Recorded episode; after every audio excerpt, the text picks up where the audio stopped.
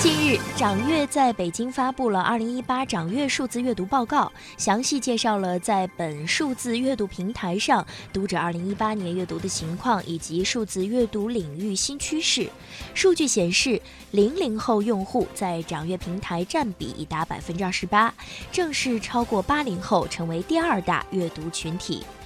据相关负责人介绍，这份数字阅读报告展示了该平台各种内容形式的用户阅读喜好，呈现出一些新的阅读趋势。其中，在报告中的最受欢迎出版书榜中，十五本中有十一本为中国作家作品，海外作品仅有《百年孤独》《今日简史》《原则》以及《月亮与六便士》。这也表明中国作家作品更受欢迎。并且，用户对于数字阅读形式不再拘泥。在报告中，用户通过手机或阅读器进行数字阅读，同时也关注听书、漫画、杂志。用阅读器看漫画和杂志成为日常，用手机听书也成为常态。报告还显示，零零后 APP 用户每天平均阅读时长五十二分钟，超过了全年龄的平均阅读时长。电子书阅读器的使用用户比例虽然不高。但每天阅读时长更长，